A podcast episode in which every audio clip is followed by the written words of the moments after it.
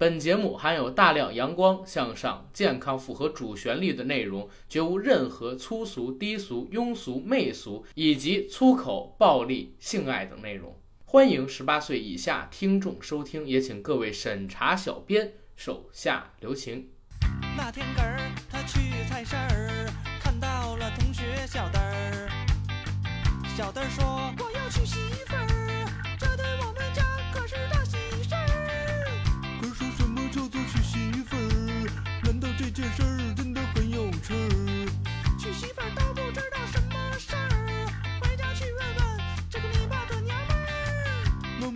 什么叫做娶媳妇儿？难道这件事儿真的很有趣儿？儿子，你这个傻笨笨儿，娶媳妇儿可不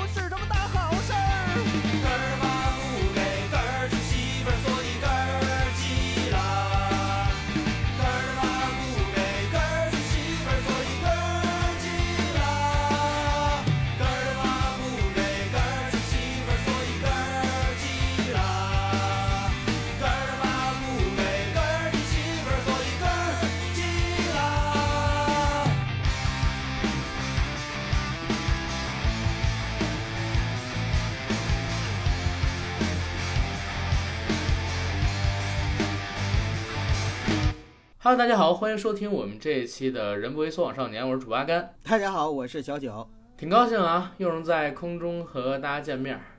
一个月连着做两期《人不为所往少年》，而且这个期数挨在一起的情况，好像还是第一次，是吧，九哥？没错，破了个记录。对，咱这个月呢，其实有好多的事儿是想聊，但是限于该过年了，时间紧，任务重，工作繁忙，正事儿多。咱这电台节目呢，其实更新频率不是很稳定，在这儿呢跟大家说声抱歉。同时呢，也得跟大家说一句，大家也理解一下我们，马上该过农历年了，最起码在正月十五乃至正月十五之后没出正月之前这段时间里边儿，我们很难保证之前五天一更的这么一个更新频率，或多或少都会有所延迟。因为确实家里事儿多，工作事儿多，很忙，而且阿甘最近呢也遇到了比较棘手的一件事儿，已经耽误好几天了，甚至呢这几天连觉都没睡好啊。九哥是知道的是吧？是，就是阿甘给吴秀波做公关去了。也不能叫吴秀波，阿甘，我想想给谁做公关，谁的事儿比较贴？我想想啊，嗯，阿甘给范冰冰做公关去了，嗯，差不多吧，类似的事情。总之就是很忙。那这期为什么我跟九哥又会做《人不为所往少年》的节目呢？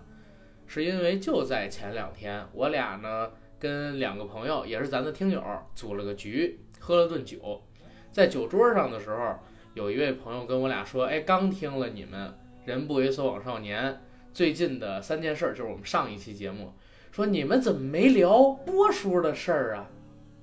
对吧？怎么没聊波叔的事儿啊？这波叔是谁呢？他是娱乐圈里的一个风云人物，一代中年男神。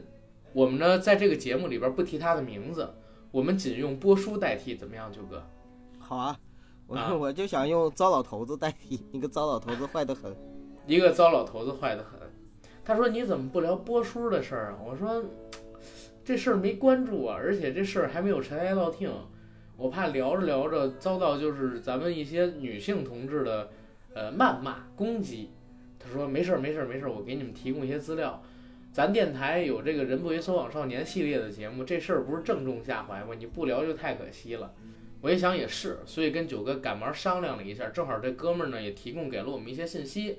啊，我们就先暂停了大张伟那期节目的录制，先来聊一聊波叔事件。这期节目的名字我都想好了，就是你想谈恋爱吗？会坐牢的那种哟。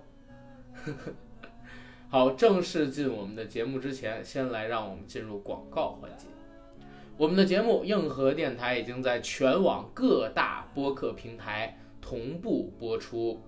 欢迎各位收听、订阅、点赞、打赏、转发我们。也欢迎到我们的微博和微信公众平台搜索“硬核班长”，关注我们节目的官方账号。同时，也欢迎大家对我们进行打赏、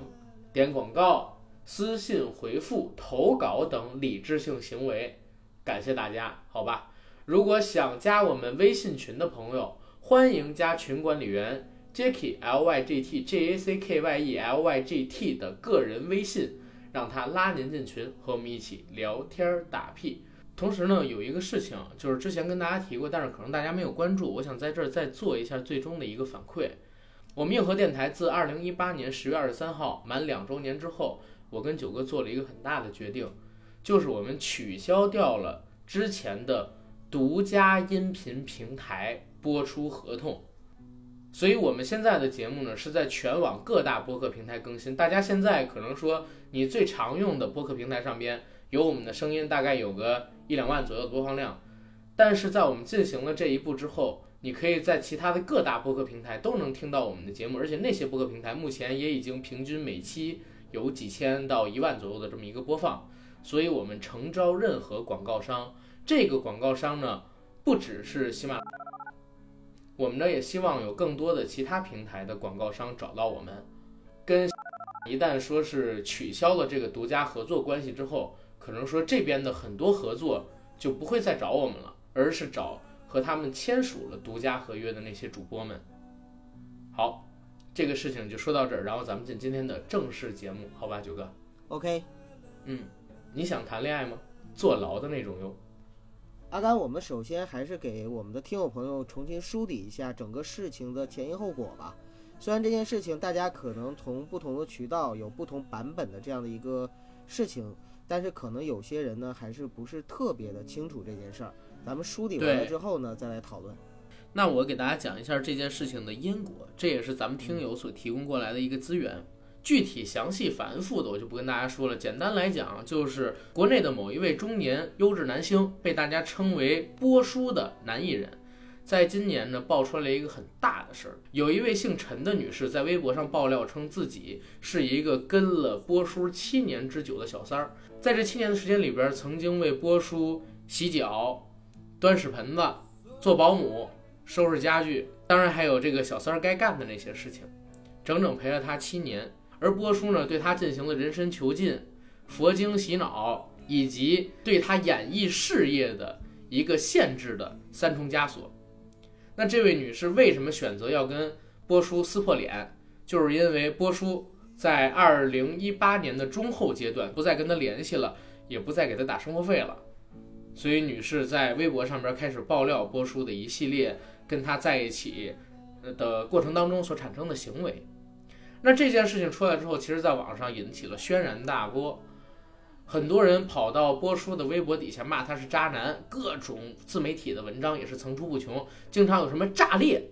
某某某对某某某的小三控制行为竟全面抄袭了某某某对某某某的小三控制行为，这样的文章真的就是层出不穷，估计就是也可能会被判八万等等等等啊。而到了前些日子，突然又出现了一个新闻，就是波叔用法律的手段啊制裁了这位陈女士，也就是他的小三儿，而制裁的手段呢是举报这位女士对他进行敲诈勒索。随后就在整个自媒体江湖上，还有这个嗯传统媒体江湖上，又流出了无数的关于两个人之间风流情账的版本。这些版本有的香艳，有的恶俗，有的清雅，但是呢，离不开的就是两个字儿，一个是钱，一个是欲，钱欲交融在一起。这种故事引起了我跟九哥的探寻欲望，所以今天我们来聊一聊这个事儿。我不知道这么说大家可以理解到事情的经过了吗？可能说不够细致，但这是呃我在不太关注的情况下所了解到的一切了。九哥有什么补充吗？你说的这些前因后果，基本上呢，也就是这个事件就是发展到今天两个人或者说两个家庭之间的一些故事。但是其实这件事情已经是一个社会热点新闻了嘛，而且它的后续的影响绝对不仅仅是这两个家庭之间。对，是无数的中年男子和无数的妙龄少女之间的事儿了，对吧？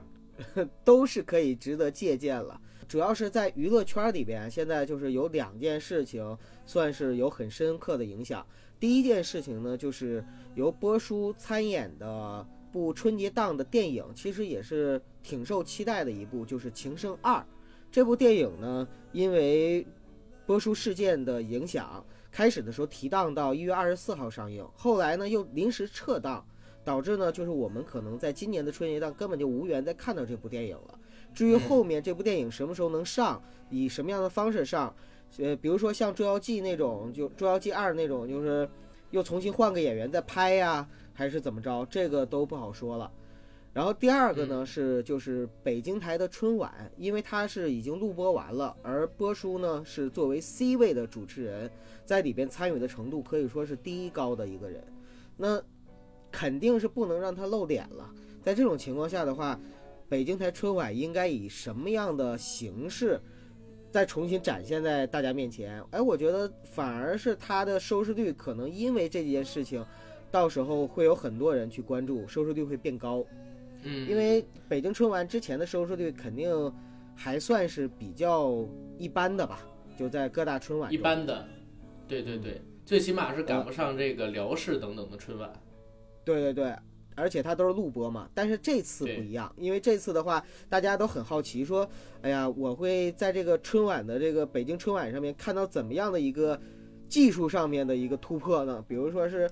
全都剪掉呢，神奇的剪刀手，还是说这个换个头啊，打个马赛克呀，加个小猪佩奇呀，或者是嗯其他的各种各样的东西，甚至是再重新录一遍等等等等。但是不管怎么样，重新录一遍肯定不可能，重新录一遍。对，因为不能把蔡徐坤啊、什么杨幂啊、什么冯巩什么全都找回来，对吧？呃，肯定是不可能重新录一遍了。但是不管怎么样吧，就是这次这个事情，就是在娱乐圈儿最近的这个影响是这两件事情，但是它后续还会有更深远的影响，包括就是说，因为跟播出有签约的广告、影视作品，还有综艺节目等等等等，其实都有嗯好像还有几十部，呃，一直嗯到二零二二年好像都有。而这些的话呢，其实后面这些投资出品方该怎么样去何去何从，这是一个非常严肃的问题。它好像还影响到了演艺圈中其他的一些艺人，包括艺人生态，在这件事情后续的发酵过程中，可能都会有更加深远的影响。这些就让我们拭目以待吧，对吧？因为咱们都不可控也不可预知的很多事情。对这件事情，因为已经被各大自媒体什么的都已经炒烂了嘛，整个细节，咱们姐聊的不是这些细节。我想跟大家聊一聊，就是这件事可能引发的东西，或者说带给我们一些什么样的思考啊？那九哥，我先问个问题啊，这事儿引到他被封杀了吗？没有吧？其实这件事啊，在一开始的时候出来是人设崩塌，但是我们嗯也知道这些年人设崩塌的艺人，男艺人也不少，很多啊对，啊、有些比他严重的多，比如说因为涉毒的，但是呢，像薛之谦呀这种是属于人设没有完全崩掉。虽然说人设有人说崩了或者怎么样，但是实际上呢，经过他的努力，他还是可以继续在他自己的行业里边就有所建树。呃，其实要一开始的时候，就是两个人的事情爆出来，这个事儿本身，呃，对波叔的影响还不至于就是说毁灭性的。但是直到呢，就是说他把女的以这个涉嫌敲诈勒索罪，然后送到了监狱里，这件事情爆出来之后，其实对于对于绝大多数的路人来说，波叔的形象就一下子毁掉了。所以他在演艺圈整个未来的事业上面，我是非常不看好的。我认为他现在的人设已经彻底毁掉了。好，OK，也就是说没有任何所谓的封杀，对吧？他跟那个什么柯震东啊，他跟黄海波当然也，嗯，可能是当时刚出这个禁令，所以对他而言比较严一些。但是后来也有类似黄海波这样的事情，呃，也没有他那么严重。北京台的春晚，我知道一个内幕消息是啥？开始定的一个形象大使是吴秀波，但是呢，中途出了这个事儿，换的形象大使变成了蔡徐坤。但是蔡徐坤本身也在北京春晚里边，呃，有很重要的一个位置，参与了很多的环节，这个我是知道的。但是我认为啊，北京台的春晚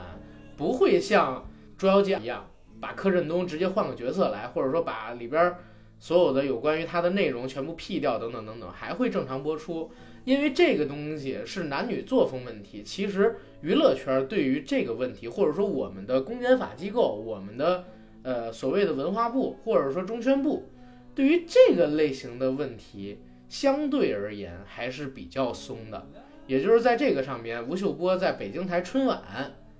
上面的表现，我认为不会有什么太大的影响。当然，你拿它作为一个拜年的时候啊，电视台发宣传片儿的时候拿出来了一个正面形象展示的艺人肯定是不行了。但是对于这一块儿啊，演出内容里的表现应该不会有什么影响，这是我自己的一个认知。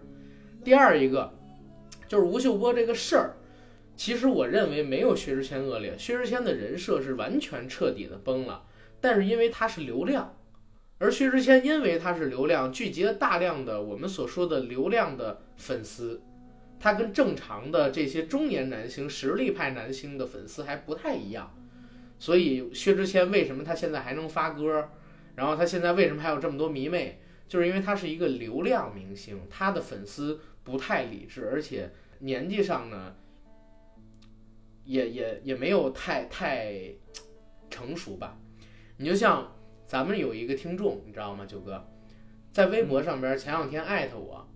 呃，是因为什么事儿？就是因为上一期节目咱们所聊的那三件事之中，其中的一个事儿。在那件事里边呢，就是九哥你提到一个观点，说里边有一群核心的这个粉丝，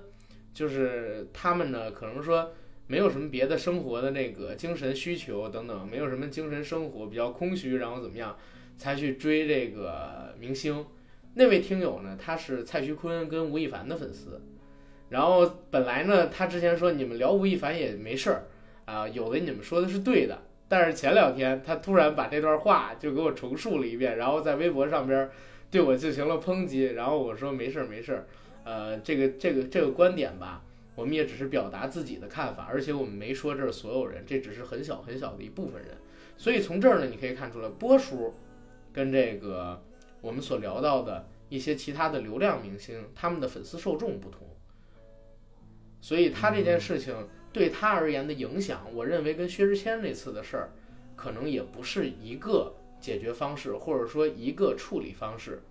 也不是一个可以类比的一个影响，啊，这是我个人的那你说他们有没有可以类比的地方？比如说薛之谦又出现在了今年的就是跨年晚会上，那嗯吴秀波的话会不会再出现在今后的综艺节目和晚会上呢？我觉得有可能啊，而且很有可能啊。嗯。我我真的觉得很有可能，因为这个事情它不是属于涉毒、涉黄等等的东西，最多就是一个个人作风问题，对吧？而个人作风问题，其实咱们国家对于这个类型的问题的艺人管控的并不是特别特别的严。你比如说谭校长，虽然他是香港人，对吧？但是谭校长他就是两女共侍一夫嘛，嗯对吧？这这个事情大家也是都知道的。那你说，比如说曾志伟，嗯对不对？曾志伟，曾大哥，我我当然我不是说蓝洁瑛这事儿啊，蓝洁瑛这个事儿，呃，我们不做任何评论，我也不说到底是怎么回事儿。但是曾志伟大哥之前的私生活是很糜烂的，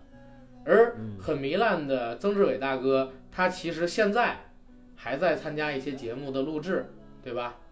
还在参演一些电影儿。而吴秀波呢，其实我觉得可以类比于曾志伟，他的事件。嗯，我觉得未来他还会出现，大哥也一样啊，他也可以类比成龙大哥，因为成龙大哥也做过对对对，全天下男人都犯的错误。这句话不对，因为我看过成龙大哥的那个视频，他说的是我错了，我真的错了，我犯了天下很多男人都会犯的错，而不是全天下男人都会犯的错。这是当时香港的一周刊铺出来的新闻的标题，说成龙发言，他犯了全天下男人都会犯的错，这是香港的狗仔们夸大事件所造出来的一个乌龙性的，但是影响至今的负面新闻。嗯这句话成龙本身的意思跟这个很相近，但是没有这句话说的那么绝对，也没有覆盖到所有人。所以我觉得吴秀波可能还会在，而且是很大的可能还会在未来的娱乐圈里出现。说不定咱们三四月份儿就能看到吴秀波再去代言一些作品，再去演一些剧。当然，这个事情对他短期的影响是有的。你比如说，当时薛之谦，呃，这事儿爆出来之后，有很多薛之谦代言的东西都被临时的取消掉了，后来又慢慢恢复的。而播出这个事儿，我相信出现之后也会有一些代言受到影响，最起码呢，它不是一个完全正面的形象了。但是我相信在后来，的一段时间里边，有可能他的一些代言会慢慢恢复，包括他的影视作品还会陆续的出，甚至有可能他的人设被洗白。因为就在最近几天，我听到了很多对于波叔啊又转了风向的评价。为什么会有这个转风向的评价？就是因为很多人把波叔过去一段采访爆出来，然后呢又爆出来这位陈女士，她从一五年、一六年之后的奢华生活，然后又关联起波叔此次报案所引用的“敲诈勒索”四个字儿，最后呢对这个女士陈女士所谓的这个小三儿，啊，本来开始是同情。现在变成了敌视、仇视、看不起，甚至呢还有一点嫉妒。而对波叔呢，从之前说啊他妈的他就是一渣男，一不要脸的畜生，变成了他虽然是一个渣男，是一个畜生，但他也是很倒霉的遇上了这么一个婊子。这个舆论的评价已经经过了一轮的变化了，也就是说波叔的人设稍稍的被洗了一下，对吧，九哥？对。还有一件事情，其实我觉得很值得玩味啊，或者说值得像我这样的中年男人去思考。就是这件事情发生之后，发现呢，就是有一个人呢一直隐身在背后，并没有被曝光。这个人呢，就是波叔的原配，也就是他的结发妻子。而后续的所有的事情，其实我在思考的时候，我总觉得不是这么简单，也并不完全是波叔一个人的行为。这件事情爆出来之前。是不是他的爱人已经知道了，就是波叔有小三这件事，还是说，至少这件事情曝光之后吧，就从今年三月份曝光之后，他爱人一定是知道的，波叔也一定承认的。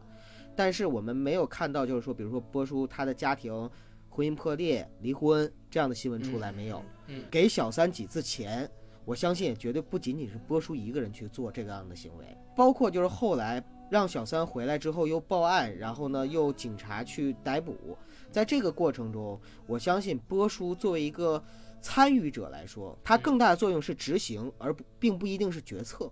我我想可能就是整个这件事情，其实就是他们夫妻两个人，就是波叔跟他的妻子两个人，是站在了一个就是一体的立场上，然后去共同去对抗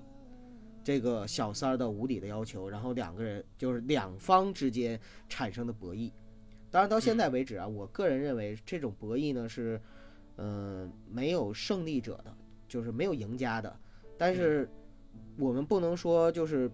波叔的这样的一个方式和行为就一定是错的，或者说一定是对他不利的。因为有时候长痛不如短痛，比如说你长了一个肿瘤。你就要做手术去割掉它，而不能就是任由这个肿瘤越来越大，侵害你的身体，甚至危及你的生命，对不对？所以前提就是这样，这个敲诈勒索一定要成立，那波叔这么做才是对的。对，就看法院的判决，包括后续的这个就是审理的结果怎么样了。对，然后私心我问你一个问题啊，九哥，就是咱们俩不以主播的立场，纯粹以个人的立场，你认为？陈小姐这件事情是敲诈勒索的可能性有多大？嗯，可能性非常的大，百分之百。但是这件事情它一定是跟正常的那种，比如说我遭遇仙人跳，或者说我就是从一开始就想去敲诈勒索你还不一样。七年了，肯定有感情嘛，在这个过程中一定是慢慢变成了最后就是。我不能人财两空。我既然跟你，我感情已经覆水难收了，那我就要获得经济上的补偿。但是在获得经济上补偿的这个过程中，我只能说不是特别智慧，也不是特别善良。所以呢，这件事情最终破裂了，破裂了才导致呢，就是双方之间反目成了这样的一个程度。对，要不然你就给我很多的爱，要不然你就给我很多的钱。其实九哥，你刚才举的一个例子很好，就是成龙大哥的事件。成龙大哥虽然是我的偶像啊，但是我我也得说他这方面确实做的不好。但是嫂子是一非常好的人，我说的嫂子就是他的夫人林凤娇林女士。对，哎，林凤娇女士真是一个非常好的，然后有传统、品德情操的中国女人。这三个字大家一定要仔细理解。在自己演艺巅峰时期，然后退出了娱乐圈，毅然决然的跑到美国。深居简出，相夫教子。他也知道成龙大哥的这些风流韵事，但是呢，作为他的妻子，作为一个深爱着成龙的女人，她选择忍受这些背后的孤苦，忍受因为成龙大哥的风流而产生的各种后果吧。这是我能说的事。我觉得这个东西跟波叔的太太很像，因为从这件事情传出来之后，我们所了解到的情况好像也是说波叔的原配夫人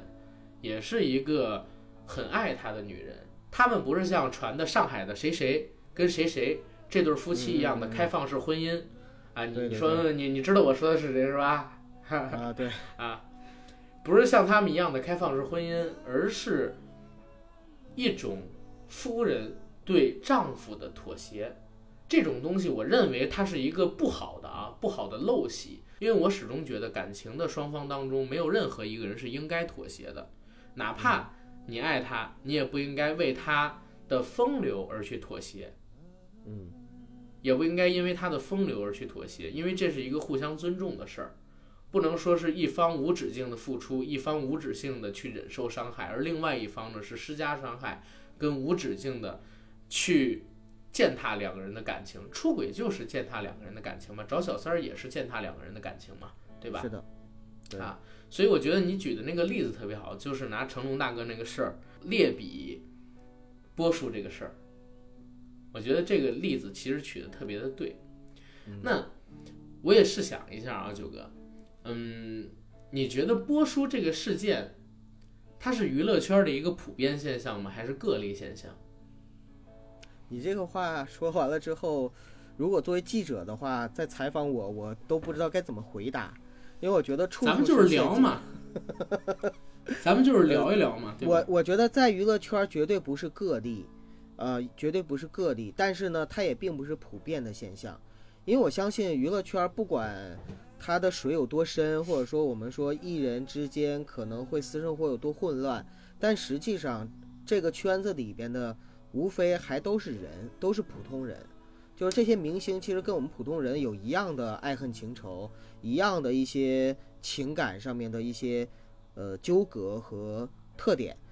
所以就是对于明星来说，他也肯定是有很多人有洁癖的，无论是生理上还是心理上的。然后很多人来说呢，他对爱情也是有追求和向往的，也会有一些就是关于婚姻的一种忠贞和坚守的。呃，只不过呢，就是这些东西呢，在娱乐圈儿，因为娱乐圈儿是个放大镜嘛，好的那面我们都知道，外表光鲜的东西在镜头前会放大很多。同样的，其实娱乐圈这个放大镜也放大了很多艺人的私德上面的缺点和毛病，这些东西被放大了，所以大家觉得说看到了之后说啊，娱乐圈好乱等等等等。其实金融圈更乱，啊，其实其他圈更乱，对吧？只不过是很多人不知道而已，或者说我们大家不就是平时不关注，所以说没有这个时候的效果。我就得问问九哥了，九哥你怎么知道别的圈儿比较乱呢？呃，反正我觉得我待的圈儿也不是很干净的一个圈子，或者说嗯，据我的了解，就是这个社会上哪有什么圈儿是干净的呢？对吧？只要你说圈子有啊，啊，我跟你说，这个世界上只有一个圈儿是干净的，什么圈子？就是中国的政府官员的圈子是绝对干净的，嗯，特别干净。对，啊特别干净。你你别乱说话啊！我跟你说，嗯，干净干净，特别干净，那圈子是最干净的，就是 哎呀，白皑皑一片无尘埃是吧？就是我我我去趟衙门回来，菊花都疼。感动的是吧？说的每一句话都让你菊花一紧，虎躯一震。呃，不说那个圈子啊，就说回来，说回来，嗯呃，这个越越扯越远。说回来，就是说我还是那个观点，就是在娱乐圈里边，其实这个肯定不是怎么说呢，就肯定不是特例，呃，一定是有其他的类似的事情没爆出来的，呃，还有就是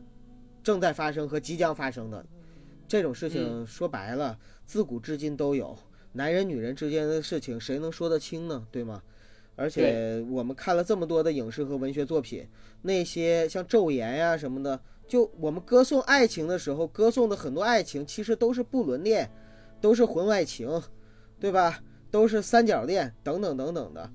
这为什么我们还在歌颂呢？因为我们如果抛去了一些就是，呃，道德的立场的话，其实这些恋情是因为他们在呃演绎的过程中让升华了，升华了美好了。那同样的，其实播书这件事情，如果说我们把它拍成一个电影，或者说作为一个文学作品来看的话，可能在这七年中，两个人之间也会有非常非常多浪漫的、感人至深的故事。只不过因为它的结局到现在来说，这个结局并不是非常动人，所以这个故事变成了一个狗血的故事而已，真的只是这样而已。我明白。哎，其实九哥，你听过一个一个理论吗？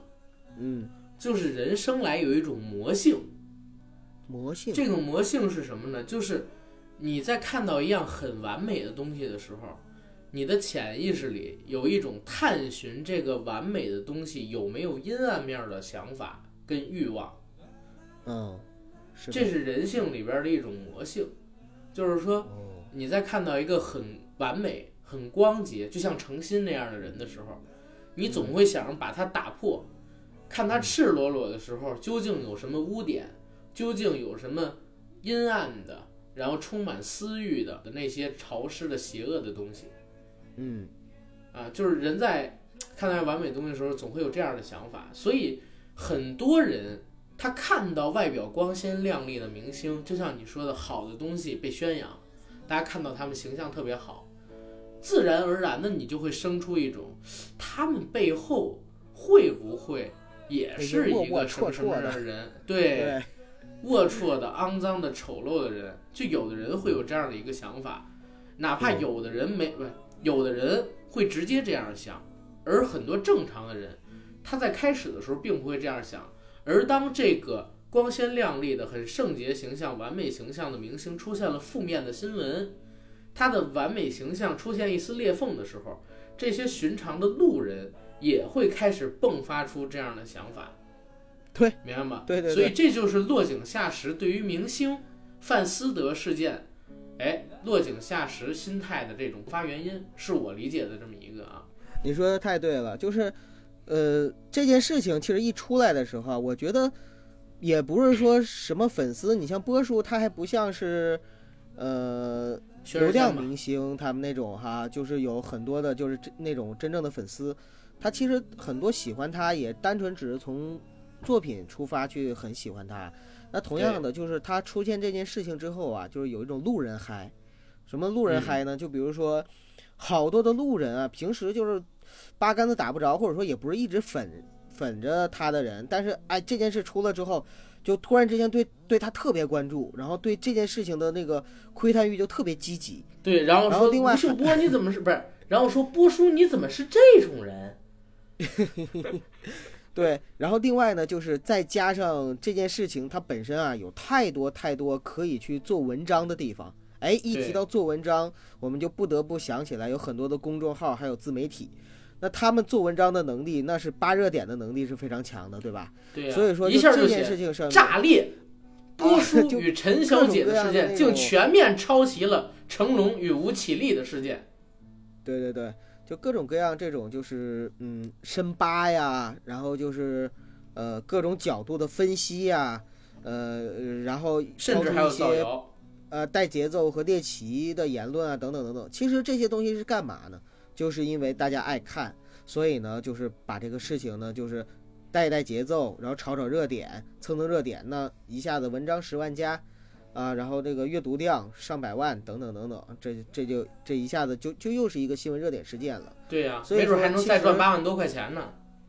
其实这件事情对于什么样的人来说是最嗨的？我相信还是对于媒体从业者来说是最嗨的。然后对于什么样的人来说呢？是就是看热闹不嫌事儿大呢？就真的是吃瓜群众、路人看热闹不嫌事儿大啊、因为对他们来说无所谓嘛，就是一个。呃，明星的这种明星干嘛的？明星不就是制造这些话题给我们大家娱乐嘛的嘛，对吧？嗯，所以说就就看到这种事情啊，赶紧拿个板凳，赶紧拿点瓜子儿，赶紧拿个瓜，这这这大瓜，新年第一瓜，二零一九年开年的时候，二零一九年开年可不止这一个瓜呀。二零一九年吃瓜吃的我快吐了，就开年这几天，我天哪！这才一月现在是一月份，没准儿今年就突然传出了阿甘在除了自己的女朋友之外，还包养了一个什么什么什么，然后呢都有孩子了，跟女朋友还没结婚呢，跟小三儿都有孩子了，结果生下了一孩子是黑人。然后那女的还非告我是我的孩子，我这不疯了吗？对不对？没不是，准大家关键是最后 DNA 化验还真是你的孩子。那我就疯了，我，那我就疯了，我靠！最后查出来孩子是他妈 DNA 的大夫的，查 DNA 的大夫的，那是个中非混血儿，然后他生在非洲，长在非洲，以学术交流的身份来到中国参加医疗工作建设。然后不知道怎么跟我那小三儿搞上了关系，生一黑孩子，还伪造 DNA 亲子鉴定是吗？哎呦妈呀，我这事儿说的太邪性了。没事儿，不过你这个事儿的话，再等两年啊，就是忍一忍，阿甘，因为咱们现在要报的话，瓜太小，然后 咱啊咱们得给那个就是呃，得给朋友们就是制造一个大瓜，让他们吃起来能津津有味。嗯，太小的瓜其实我跟，九哥，嗯我们俩都是 gay，我就这么说了，嗯，对吧？我们俩都是 gay。讨厌，你干嘛把你知道吗关系就爆出来了？我只说咱俩是 gay 啊，但是没说咱俩有什么关系。嗯但是我们俩虽然是 gay 吧，却偏偏都不喜欢对方，我们俩都躲着对方，对吧？嗯，我们俩一起去澡堂子的时候，两个人都抹沐浴液，从来不用肥皂，都躲着对方贴墙洗，然后贴着墙背对着墙洗，必须得这样。就是两个人是属于这样的情况，这瓜够大了吧？我说瓜大瓜小，不是说这个你说的事儿大事儿小，我说的是嗯咱俩的体量影响力是吗？对，你要说咱俩搭上谁哈，比如说那个有一天说九龄童老师哥真九九哥真的跟大秘密啊，就是那谁那个凯威离婚，就是因为那个有一天发现了大秘密跟九哥的事儿，然后呢把九哥胖揍一顿，腿都打断了，这个瓜就大了。这瓜就大了。或者说就是，呃，我呢，像前两天跟你说的那样，或者就是白百合那个一指禅弹的人就是阿甘，哎，不是不是，我就不说这些男女关系的事儿，我就说嗯一个事儿。之前我跟九哥你提过，我曾经想过，就是在咱们采访成龙大哥的时候，然后走到成龙大哥面前说：“大哥，你变了。”然后梆，一枪把大哥给毙了。如果真出了这么个事儿，我觉得他是一个惊天大瓜。你就别别别扯这个，你还想不想踩大哥？你真是。啊，对，是九哥，九哥他非鼓动我这么做，我坚决不同意。九哥想去对韩寒说：“你变了。嗯，其实真的一个人在追星的道路上啊，嗯、你怎么能敢保证就是说他一辈子不变呢？同样的，就是两个人在一起生活一辈子的话，你怎么能你怎么敢保证就是说你的另一半儿就一辈子不变呢？因为我其是实我觉得九哥，我想说一嘴啊，你不觉得这个事情，就是我们在做这个假设的时候，它其实并不成立啊。我们没有办法要求，就是两个人在交往之后，永远都不变，就是我永远爱你，我永远爱你，你也永远爱我，你永远爱我。这种事情就是你说情话的时候，你可以无限次的说，但是没有任何人有资格强制性的要求你的另一半儿，或者说要求你自己强制性的爱你的另一半儿和你的另一半儿永远强制性的爱你，没有任何人可以要求这一点。这个东西是一个自主性的选择，但是我认为，如果你不爱了，呃，你可以选择离开，你可以选择放手，但是没有必要选择在你们两个人还共同处于一段关系的时候插入第三者，因为这个东西是对你们两个人的不尊重，对你们两个过去所拥有的情感的不尊重，以及对你们俩这份关系它的不尊重。我觉得这个是要聊的一个点吧，咱们，嗯，阿甘，我只能说你还是太年轻，因为什么呢？嗯因为很多人的感情，当他走入婚姻生活之后，尤其是有了孩子、有了事业之后，两个人的感情已经真的不仅仅是爱情和亲情，他还有很大程度上是一个利益上面的一个合作者，就是两个人还是合作伙伴。在这种情况下，如果是发生一些问题的，或者说两个人的感情变质了之后，就是如怎么样去相处，怎么样去协调，他要考虑的问题可就仅仅绝对不仅仅是感情，甚至不仅仅是自己的孩子和家庭的问题了。你你知道吗？我最近不遇到一个事儿吗嗯？我最近不是遇到一个事儿吗？我一个大哥的事儿，嗯，你知道吧？我我这个大哥的呃，我可以跟大家这么说，我有一哥们儿，然后呢，最近犯了个事儿，跟我关系非常好，但是他犯的什么事儿我不知道，他进去了。他进去之后呢，我们几个给他凑钱请律师，就在这两天，我这两天就是忙这个事儿呢，所以拖更了。在我们凑钱请律师的这个过程当中，我见到了他媳妇儿，他媳妇儿特别淡定，你明白吗？特别淡定，淡定到什么程度？就是我见到他的，然后还有几个第一次联系他，给他打电话沟通我那哥们儿那事儿的人，都不相信这是他媳妇儿，就说怎么会这么淡定？他这个媳妇儿到底对自己的老公有没有感情？呃，我觉得这不能这么看。我我知道不能这么看，你听我说后来的事儿，你听我说后来的事儿。但是呢，就是在这几天的接触过程当中，因为之前我跟她老公的关系非常好，我们总是一起出去玩儿，但是我跟她呢就寥寥见过几次面儿。就是开始的时候我也很纳闷儿，就是她为什么就是这么淡定，但是在后续的过程中，我是真的感觉到，呃，她对她丈夫有非常强烈的情感。为什么我说是非常强烈的情感？就是他们家是有小孩儿的，一个六岁的小孩儿。嗯，在出了这件事儿之后呢，嗯，其实这个事儿我我我稍微知道点儿，不是我那哥们儿的事儿，就是他正好点儿背替别人给挡着了，知道吧？嗯嗯，然后嗯，就是我们在处理这个事儿的时候需要用到钱，然后律师说你们要不要用到这个钱，要不要弄这个事儿，然后这是单独跟他媳妇儿聊的，但是呢，这个律师后来也跟我说，这个我嫂子也跟出来之后，跟这律师聊完了之后也跟我说说，啊，我已经跟律师聊过了，不管花多少钱，啊，这个东西没得商量，倾家荡产也得把我老公弄出来，啊，这个是原话，然后说，过去的几年时间里边，你别看我老公挣钱挣的很多，但是他这个钱，啊，最终呢都用到事儿上面去了。实际上家里边没捞到什么好处，这几年是我在撑这个家，有他没他其实一样，但是我不能让他在里边待着，只要花钱请好的律师，啊，这个事情是可以做到，就是呃他就是出来的，你明白吗？嗯，明白。啊，就是这么一个情况。但是多的事儿我不能说太多，但是我就感觉到啊，这种已经交往超过十几年的，然后结婚都已经将近十年的夫妻之间，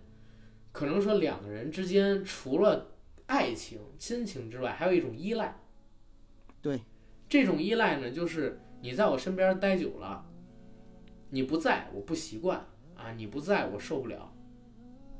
前两天。呃，我跟我女朋友聊，我说是不是有的时候我出差，啊，你自己睡在床上，你会觉得就是呃不习惯。她说偶尔会有这样的想法，啊，我觉得这种东西会时时呃，我觉得这种事情会随着时间的推移，在一对情侣也好，或者一对夫妻也好，他们的关系当中变得越来越强烈。没错啊，就是我们不是常听过，就是有这么一句话嘛。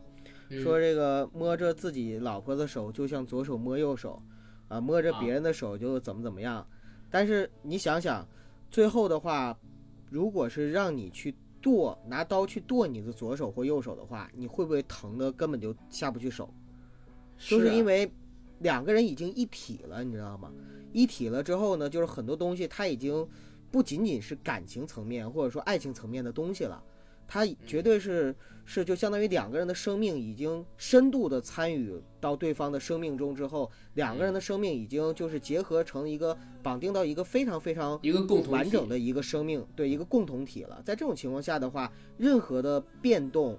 呃，对于两个人来说都是非常就是非常怎么说呢，就是重要或者深刻的吧。呃，所以在这件事情上，就是。呃，我就一直在想啊，就是我之前听过一种说法，说一个女人对婚姻可能总是只有一种看法，但是一个男人对婚姻可能永远都是有一千零一种看法。就说说的意思就是说，其实，在不同的呃感两性关系中，或者说不同的婚姻生活里边，其实夫妻两个人怎么样相处这件事儿，真的不足为外人道。我说的不足为外人道，就是就你刚才指的上海的这个夫妻，我们说他怎么怎么样，怎么怎么样，但是上海的这个夫妻，我们又不能够就是在外面就是完全不了解真相的情况下去指责他们，嗯或者说他们就怎么怎么样，对吗？我我我没有讲他们，因为我觉得是这样，如果你真的是开放式婚姻的话，其实它还是建立在一个相互尊重的基础上的呀，对对呀、就对吧？我不限制你，你也不能。限制我。对啊，我我但是只我我对，但是我比较反感的是那种，你不要限制我，但是我一定要限制你的这种婚姻关系或者说两性关系嗯，对，而且这种关系一般都是男性在限制女性，而不希望女性限制男性，所以其实，在这一块儿，对为什么有的时候，呃，我们的女性朋友们总是觉得就是不公平？其实也确实说的对，因为对包括我自己，我都有的时候会想，我女朋友不要太管我，但是我坚决不能让我女朋友脱离我的管辖。有些直男癌天，嗯，对，所以有时候我也这其很看不起实就是自己。这就是东西方文化的巨大差异，因为在西方，尤其在美国的话，其实老外对于家庭的这样的一种关系，我我认为要相对来说更成熟一些，或者说更加的，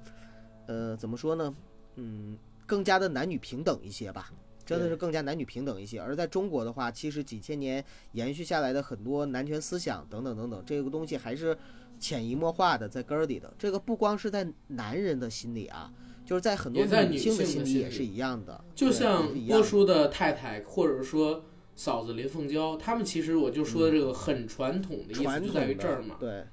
对，对，有这个根深蒂固的，或者说哪怕不是根深蒂固，也有潜移默化的一些所谓的男权思想的影响。但其实这个其实在我看来也是一种陋习，真的一种陋习。没关系，啊，没关系，因为我相信随着那个时代的进步，以后这样的想法的女性会越来越少。嗯，其实是这个样子。咱们呢，昨天晚上有一个听友，呃，给我发微信，因为我我就不说是谁了啊，这是真是，呃，我他其实没给我这个同意，所以我就肯定不能说他的名字。这个听友给我发什么微信呢？跟我说，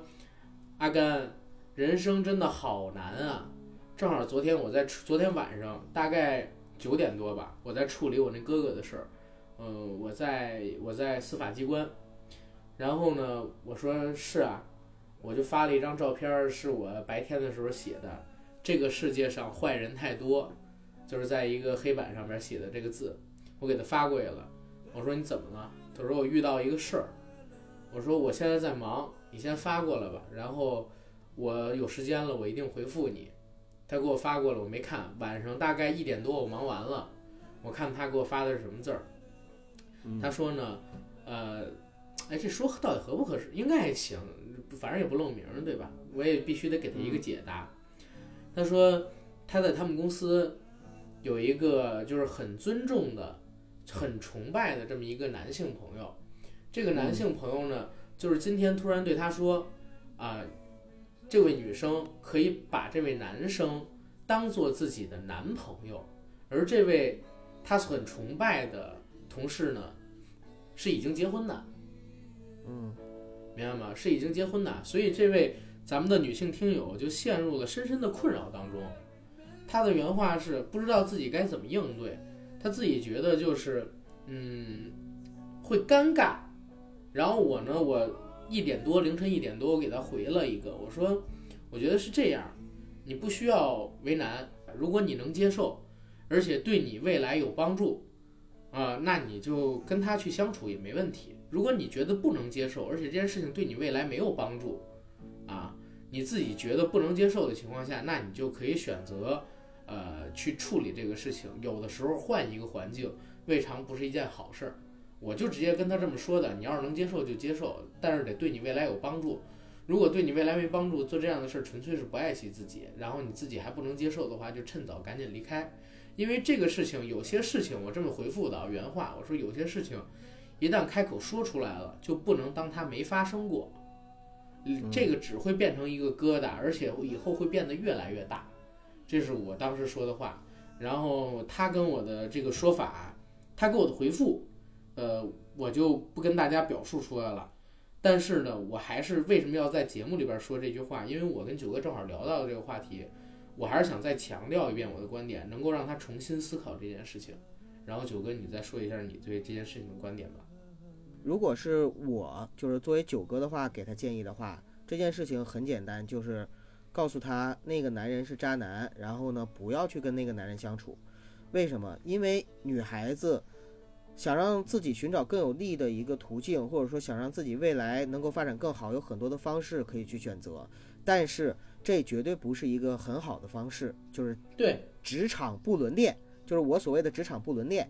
就是第一，它它不是一个正大光明的恋情。我们不是说说你一定呃，就是不能找一个年纪比你很年长的或者怎么样，那绝对没有啊。因为比如说，如果如果九九哥六十岁丧偶了，那我的那个小听友里边有有想追求九哥或者想接受九哥追求的，九哥特别欢迎。你就别再捞自己了，嫂子比你小将近十岁，好吗？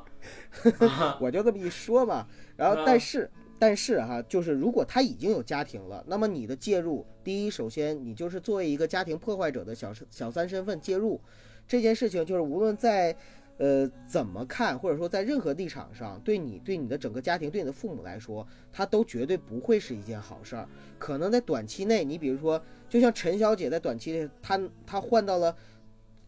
名媛的生活，那么多的包，那么多的表，那么多的。那个各种全国旅、全世界旅行，然后又私人飞机呀、等等等等。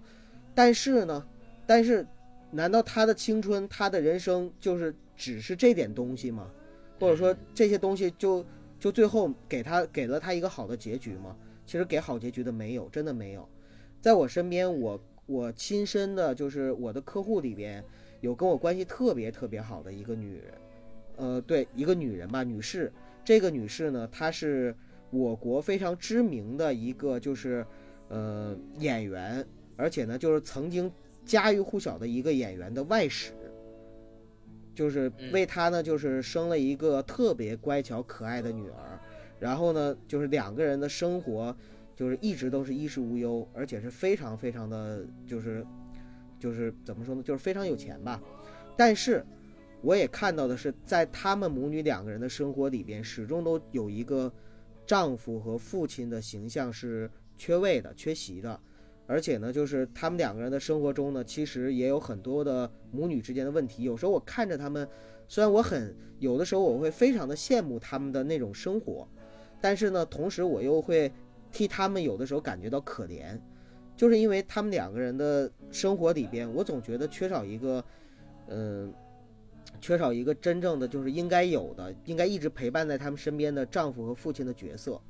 所以你你你要想一想，你到底想要的是什么？你是不是打算将来你自己和你自己的孩子，包括你自己的整个人生，都生活在一种就是并不是完整和健康的这样的一个？嗯，九哥，九哥，我我九哥，你是你这个观点，我咱们两个人表述的观点，只代表我们两个人很个人的一个看法。嗯。只代表我们两个人所接触到的、所认知到的，啊、身边的看法，包括你所说的那位同事，也是不是你所说的那位朋友，也是你所个人认知到的，对吧？这个不要，这个是咱们两个人对这件事情的看法，以及它可能会发展成的一种方向，嗯。可能会发展。我们不要把这个事情说死，因为我我有一个观点，其实想一直就想补充过来，就是你说的这个方向有可能发生，没错，但是因为每个人对事物的看待方式不同，每个人对于世界的理解不同，对于做人做事儿、面对这样事儿的一个期待值不同，他很难做出同样的选择。我们每个人都是成年人，自己要为自己的选择负责任，所以我并没有劝这位呃朋友说你要拒绝，或者说你要怎么样，而是我会告诉他我的观点是什么啊，就是你自己权衡，你自己一定会为你自己所做的东西负责任。如果你认为你可以接受，而且你考虑到了未来的一切后果，你认为做这件事儿还是值得的，而且你愿意，那你就去做，这是我的想法。如果你自己考果，对对嗯，如果你考虑到了一切的后果，觉得后边儿事情你不能接受，啊，有后边的事情如果发展到一定情况下你不能接受，因为这只是一种可能嘛，也可能你们交往一段时间，或者说那哥们儿就没有交往的意思，我们这只是一种假设上，哪怕说你们两个真交往了，OK，这是第一个假设，在交往的过程当中有可能过了几年就分开了，这是第二个假设。如果说你们在交往几年之后没有分开，这是第三个假设。那个假设之后的假设才是刚才九哥所说到的那些阶段。所以其实我说了，每个人只需要对自己的人生负责，不需要考虑别人怎么想，也不需要考虑别人的生活。在做出过类似的选择之后，走到了一个呃什么样的境遇，因而影响到自己的选择，你只需要自己去考量，对自己而言值不值得就行了。因为就像我们这期节目开始我说的那个开头一样，就是你想谈恋爱吗？坐牢那种的，这是现在网上流行的一句话，因为波叔这件事儿而谈论起来的。但是我想，我们这个节目这一期其实想聊的是，你想谈恋爱吗？爱自己的那种，就是你爱谁都不如爱自己，就是你珍视自己，然后尊重自己，你得尊重别人，珍视别人，这样才是我认为两性关系。当中一个很好的、很好的平衡点，或者说一个很好的处理方向。那回到刚才这个听友的这个问题，就是为什么我我其实我是打断了九哥说的话，因为我觉得九哥说的这个话，呃，在他的认知里跟我的认知里边其实也没有毛病，但是呢，可能只代表了我们两个人的认知，这是比较片面的。因为我们两个人只是两个个体嘛，有可能大家有的人跟我们看法不同，我们不用把这件事说的那么绝对，选择的方向还是留给这位听友。但是呢，我们给你说了一种发展方向，也可能有另外一种发展方向。另外一种发展方向是什么？就是如果说他真的有这个男生真的有这样的想法，然后你跟他交往了，有可能你会在未来的几年里边受到一个很快的助力，而这个助力呢，会帮助你。在你现在的公司也好，在你未来的一个人生道路上也好，呃，可能说少奋斗几年，少奋斗几年，然后你们交往一段时间之后，有可能你跟他分开了，这个事情的优良影响还是在持续的，而他的负面影响并不会体现出来，这也是一种可能性，这也是一种可能性，就是你自己要学会抉择，还是我刚才说的，已经重复了两遍，马上要说第三遍的这句话，人要为自己。做的选择负责任。如果你可以接受，你就去；如果你不能接受，你就拒绝。波叔跟他的这个小三儿的事情，很明显就是他要为自己做的事情负责任。他也一样，小三儿也是一样，他付出了金钱，付出了自己的人设，对吧？付出了自己可能会受到毁灭性打击的演艺生涯。而另外那位女生呢，付出了自己的青春，付出了自己的爱，获得了呃波叔的一些财产、一些钱，但是呢，也付出了自己的年轻的自由，对年轻的自由的生命，因为他已经面临牢狱之灾了，对不对？已经面临牢狱之灾了，就是每个人都要想好自己能不能为自己现在这一刻做的事情负责任。然后，尤其是两性关系，因为这个东西，它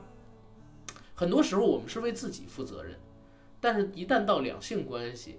它就变成了你要对另一个人负责任，而另外这个人跟杀人放火什么的可能还不一样啊。那陌生人也好，或者说仇人也好，他是你爱的人，或者说曾经爱过的人。有时候这种事情真的会跟着你一辈子的，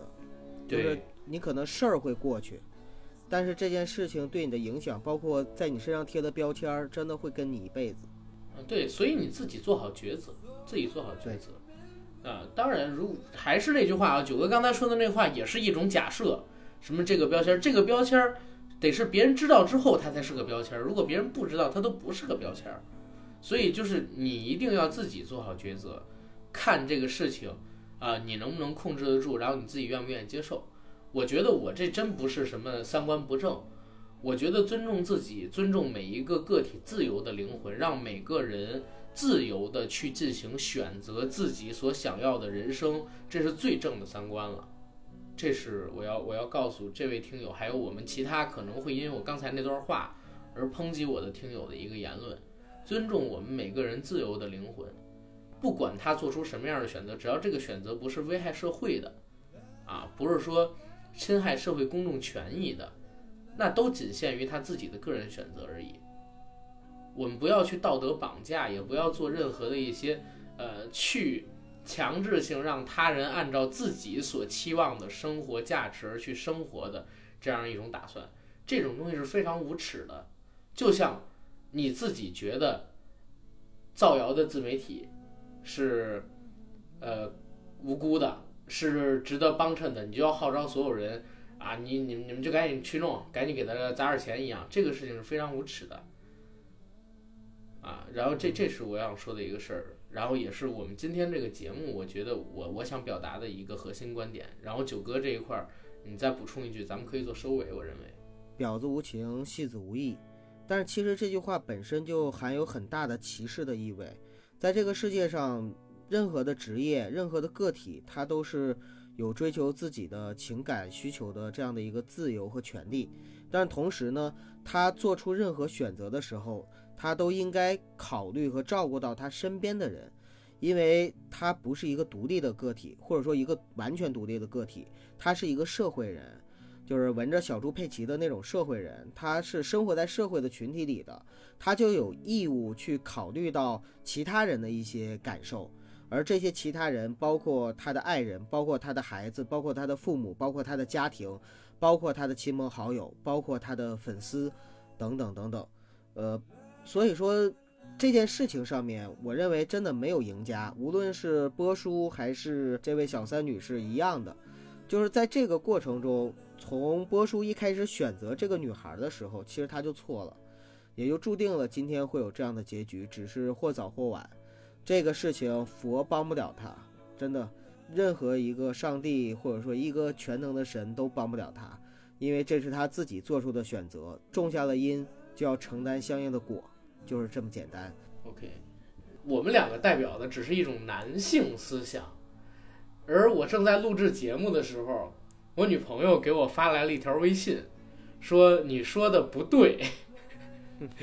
所以我准备把她叫到咱们这个屋子里边来，呃，让她呢表达一下她的观点。亲爱的，你过来一下，Come on，Come on，Come here，Come here，不要摆手，过来说一下你的观点，啊。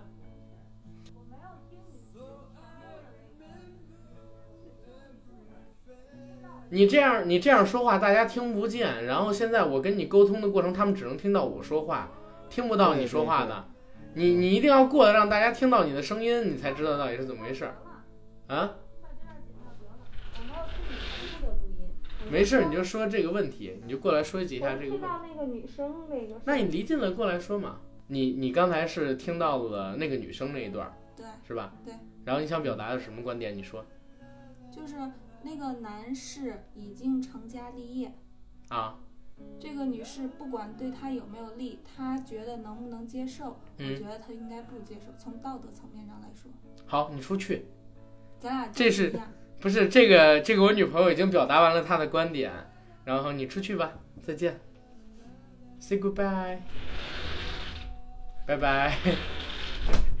啊，好，她表达了一个非常不成熟的一个观点。然后我们紧接着就是要做节目的收尾环节了，哎呀，好尴尬呀！突然他插进来之后，也不知道大家会 会会不会很失望。嗯，我们这期节目呢，虽然以播出的事件作为引子，但我觉得我跟九叔其实聊的是一个更宏大的一个话题，对吧，九哥？没错，我们也是浅尝辄止。其实两性之间的话题的。又怎么可能就是一个节目就聊完呢？对吧？又怎么可能是两个男性主播 单独聊就能聊对的呢？对吧？对，没错。嗯，最起码要掺插一两个女性嘉宾跟我们一起来聊。你就是把高晓松、马东和蔡康永全找来也没用。唉，反正这期节目我觉得聊了半天，聊了一些我真正想说的话，这个挺好。其实以后咱们可以开一个板块啊。就是听友留言解答环节，就是对于听友留下的这些疑问，面对的生活当中的困惑，我跟九哥呢可以给你们进行这个一一的表述，跟对我们两个的回复，可能这个回复很片面，呃，不一定是对的，但就像我们对硬核电台所造的那句 slogan 一样，就是年轻人认识世界的第一个小窗子。这个窗子不大，看到的东西很片面，但我们两个说的都是真心话，对吧？啊，我们哪怕错了，我们跟大家一起成长，这是我们的一个优点，因为我们可以错，也可以改，也可以学习，可以进步，这是年轻人他拥有的一个最大最大的优势，也是我们硬核电台有的最大最大的一个优势。我们不立 flag，我们立了塌了，我们可以重新再立，再塌，再立，再塌，无数次真香，因为我们错得起，我们愿意改正，我们不说自己是完人，我们就是两个有缺点的坏小子，但是我们想变成呃能够帮大家解决问题的。有深刻人生见解的这样的一个人，对吧？哎，我操，这还是人不为所往少年系列吗？真的是欢迎十八岁以下收听了。年轻人犯错误，上帝都会原谅的。咱们的风格也在不断的尝试，没关系。这是特辑，好，这是特辑，因为我们是连着两期人不猥琐同时更新的。嗯，对对，好，那这期节目就先到这儿吧。记得我刚才说的那个话啊，呃，我们会开这个留言的解答环节。如果有遇到类似问题的，有阿甘九哥微信的，就在微信上边直接问；如果没有微信的，呃，欢迎投稿到我们的微信公众号，或者说喜马后台，或者说微博后台，啊，让我们给你们进行解答，好吧？谢谢大家我。说一句啊，那个男生找阿甘就行了，女生找我。嗯不不不，女女生找我啊，我觉得我还是更贴近女性心理，就是一些这样男性找九哥，啊，女女生朋友们可以找阿甘，好吧？行，那玩笑也开到这儿，节目也讲到这儿，咱们就跟大家说再见吧，好吧？拜拜谢。谢大家。